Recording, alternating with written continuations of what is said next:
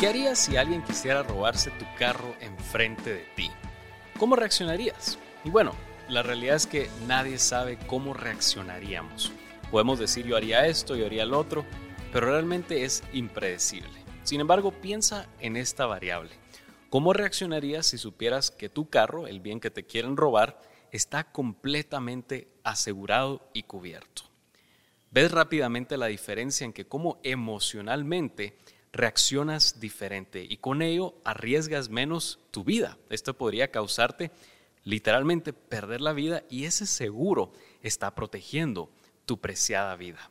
Y es que los seguros no son más que una especie de cuchubal, pero de riesgos, donde a pesar de que el ideal es que nunca te llegue el incidente, si en caso te pasara, lo mejor que puede pasar es que tengas acceso a esos fondos que como grupo has contribuido para reducir el riesgo financiero. Un seguro no es nada más que la transferencia y diversificación de riesgo.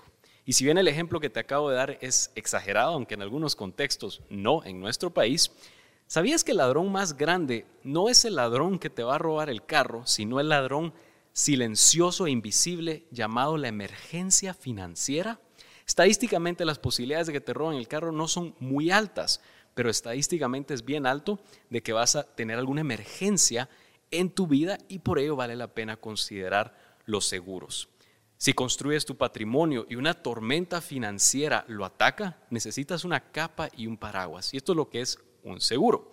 Y es que entre más tienes, más dinero y más patrimonio tienes, más tienes que perder y por ello más que asegurar.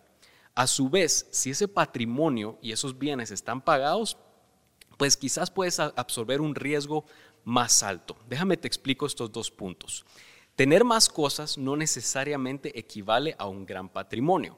Digamos, tienes dos carros, pero quizás aún no están pagados o si lo están, igual no tienes el valor de ese carro o de esos carros ahorrados. Para ello, el seguro es clave. Lo mismo aplica, digamos, para la casa. Sí, si tu casa aún no la has pagado o si ya está pagado incluso, pero si le pasara algo, si se quemara, si la destruyera, digamos, un terremoto, si la podrías tú volver a rehacer, pues estás casi que cubierto. Si no, pues ahí es donde el seguro es importantísimo. Ahora, si tu patrimonio es bien grande y digamos tienes dos carros, pero el valor de tus bienes es altísimo y esos carros están saldados y quizás hasta recibes rentas e ingresos fijos de algunas inversiones o bienes raíces, puedes absorber más riesgo, es casi que estás autoasegurado. Y te presento estos dos escenarios porque en ambos eres tú el que decide qué responsabilidad financiera puedes o no absorber. Cuando, cuando no quieres absorber una responsabilidad financiera, allí es cuando necesitas un seguro. Y pues bueno, ¿qué seguros te recomiendo tener? Al menos estos cinco de los que te voy a hablar y en cada uno tú tienes que hacerte la pregunta, si perdiera este bien, ¿lo puedo volver a adquirir o reemplazar con facilidad? Sin afectar mi presente y futuro financiero? Y si la respuesta es no, pues la recomendación es que adquieras el seguro. Si la respuesta es sí, pues te libera de hacer diferentes opciones o elecciones que te voy a hablar más a detalle más adelante. El primero es el seguro del carro. Ese es súper importante. Un seguro que cubra el daño a terceros porque a la hora de un accidente lo que va a pasar es que no solo vas a tener que responsabilizarte del bien de alguien más, pero también el tuyo. Y una de las cosas que sucede con los accidentes de carros es que no sabes si vas a, tú a golpear a alguien y ahí es donde no solo tiene que ver la reparación, sino también los gastos médicos. Y aquí te quiero dar una excepción donde yo le digo a las personas, mira, quizás puede ser un poco más flexible con el seguro del carro en términos de la cobertura.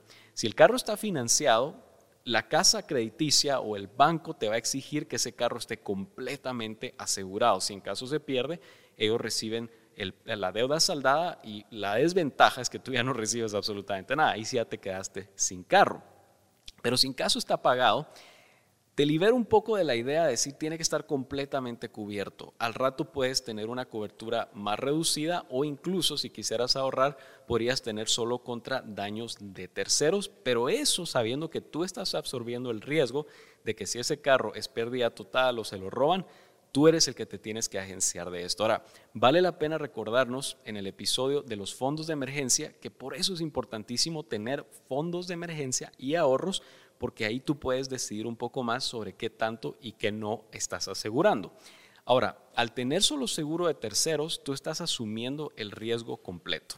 El siguiente seguro que te recomiendo es el seguro de vivienda. Si está financiada, el banco igual te va a exigir que ese seguro esté todos los meses. Entonces ahí no nos tenemos que preocupar mucho. Pero si ya llegaste en esta celebración donde la propiedad ya está pagada, vale la pena igual mantenerla asegurada. Pues no sabemos qué puede pasar en el caso de nuestro país. Eh, ahí sí que los sismos pueden ser una amenaza. ¿Y qué pasaría si la casa se destruye? ¿Qué vas a hacer? ¿Cómo la vas a reemplazar? Entonces asegúrate de averiguar esas primas de seguro para poder cubrir tu vivienda. El siguiente que te recomiendo es el seguro médico. Y aquí hay un factor bien particular en el caso de nuestro país, donde si bien algunos empleadores te pueden dar acceso a cuidados públicos, lo que hemos visto es que el sector privado en la medicina te puede dar algunas ventajas. Y aquí es donde el seguro médico te va a venir muy bien para tu familia y para tu persona también. El no tenerlo creo que te pone en una vulnerabilidad donde imagínate, tú no tienes el seguro médico y vas ahorrando, vas invirtiendo, vas construyendo y vas creciendo. Y oh sorpresa, te ves en la necesidad de accesar un, un hospital eh, privado y esa cuenta sobrepasa el valor del patrimonio que, estás, que tú estás construyendo. Eso es muy arriesgado y por eso te recomiendo tener el seguro médico. Ahora, el seguro de vida que te recomiendo, el siguiente seguro, es el seguro de vida.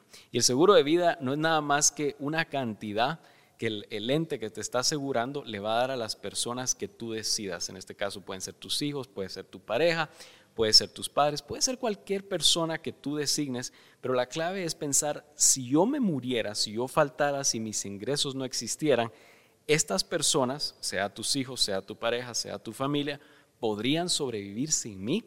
Y si la respuesta es no, ahí es donde el seguro de vida es de vital importancia. Idealmente te recomendaría que pienses en adquirir la cantidad equivalente a 10 veces tu ingreso anual. Digamos, tú ganas 50 mil, 100 mil quetzales al año, asegúrate de lograr tener un seguro de vida, digamos unos 500 mil o un millón de quetzales y dejas planes de lo que pueden hacer con ello. Lo pueden invertir, lo pueden tener en bienes raíces o en algo que les genere una renta constante.